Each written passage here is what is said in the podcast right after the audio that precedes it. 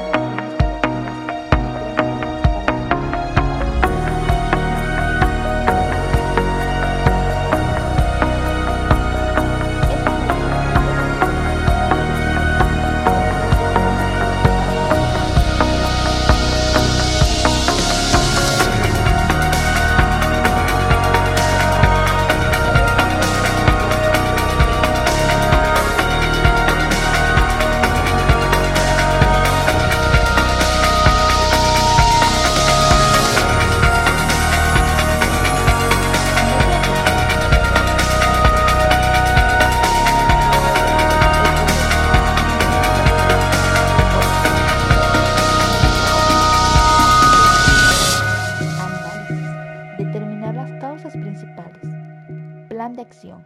Diseñar un plan para eliminar las causas. Acción. Actuar para eliminar las causas.